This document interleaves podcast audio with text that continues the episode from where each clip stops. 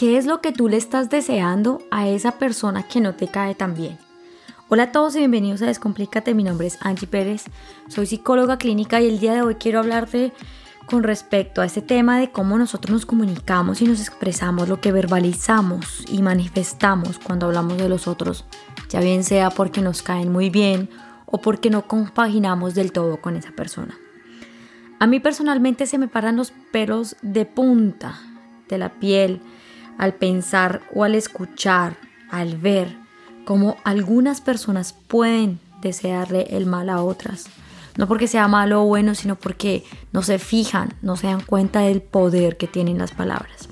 ¿Qué es lo que tú le estás deseando a ese otro? Recuerda que la otra persona es tu espejo, la otra persona te está mostrando lo que tú eres es esa persona la que te está queriendo decir aquellas cosas que tú tienes que mejorar, cambiar, recuperar, recordar, mejorar.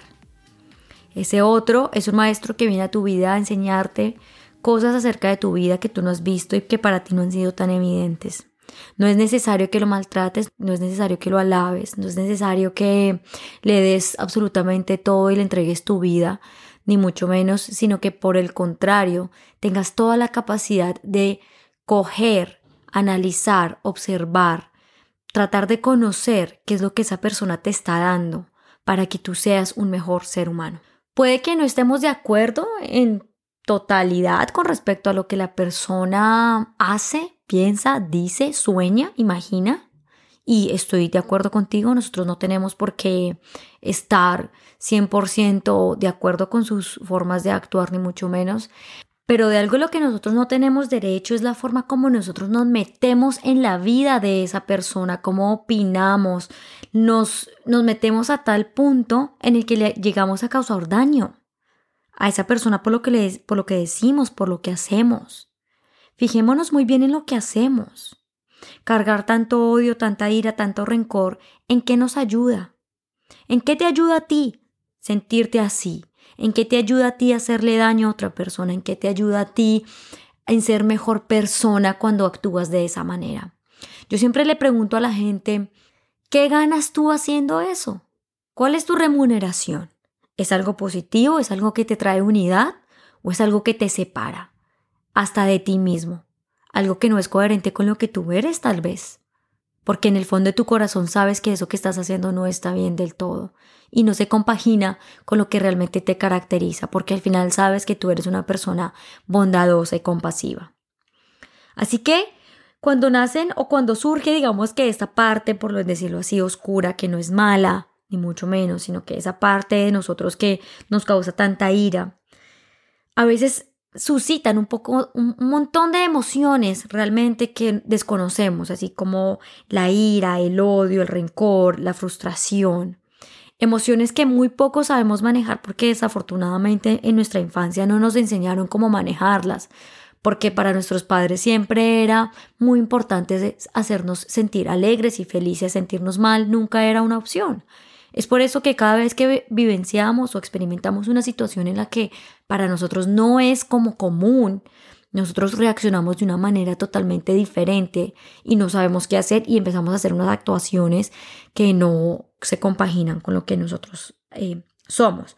Entonces aquí te digo esto porque es muy importante, es tremendamente importante saber lo que nosotros estamos diciendo.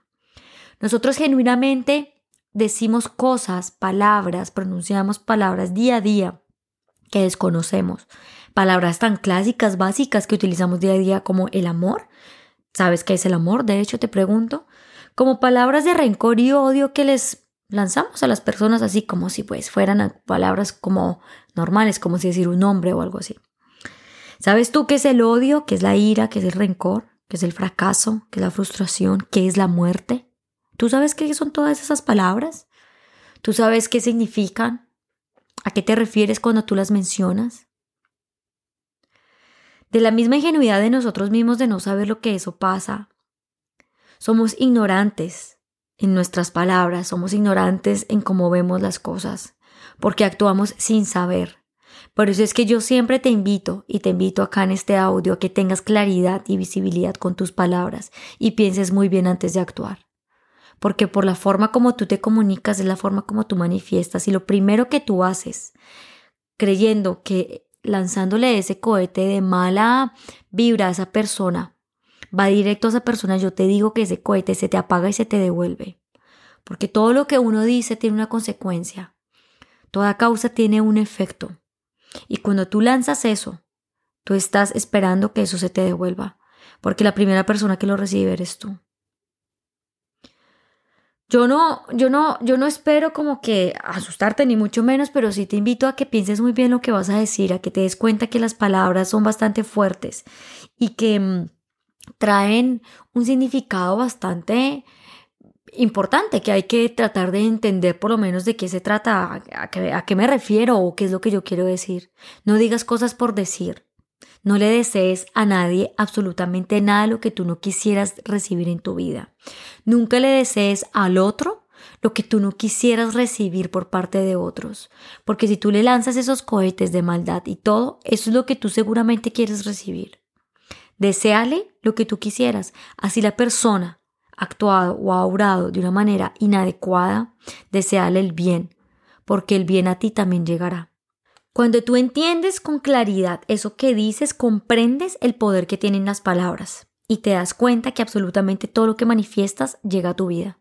Porque desde tu corazón salen esas palabras de rabia, ira y rencor que tú le deseas a esas personas, esas, esas palabras salen de tu corazón, de tu pensamiento. Y de la misma manera, es así como lo vas a recibir. Pero cuando tú entiendes el poder que tienen las palabras, cuando tú entiendes la forma que esto toma en tu vida y así mismo en la forma que toma en la vida de los demás, tú empiezas a tener respeto por ti mismo y por los demás, porque empiezas a respetar la palabra, empiezas a respetar la verdad, empiezas a respetar la realidad de cada quien, porque eres consciente que cada quien tiene la capacidad de hacer, crear, y regalarle al mundo de eso que está hecho, de eso que, de quién es cada persona, según su autodescubrimiento. El respeto es darle el espacio al otro, entendiendo que cada uno tiene su vida. Entiende tu vida, respeta tu vida, para que si puedas entender y respetar a los demás. Aquí no hay situaciones buenas ni malas, no hay formas de actuar más muchísimo mejores que otras. Simplemente hay situaciones que vivimos y que todos tomamos nuestras elecciones porque así creemos que está bien.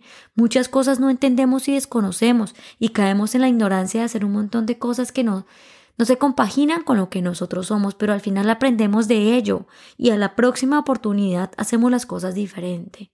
Así que así como tú te equivocas, yo me equivoco y todos nos equivoquemos, démonos la oportunidad de respetar los espacios, date la oportunidad de conocer a la otra persona y ver qué hay más allá de esos comportamientos que a ti te molestan de ese otro. Mírale ese corazón bondadoso, mírale ese corazón amoroso que tiene esa persona. Esa persona tiene muchísimas cosas más lindas, hermosas, lumínicas, habilidades, dones, cualidades que lo describen que simplemente cosas pasajeras negativas que tú le viste por una forma pequeña que actuó, por una pequeña equivocación. Pues todos podemos errar y errar es humano.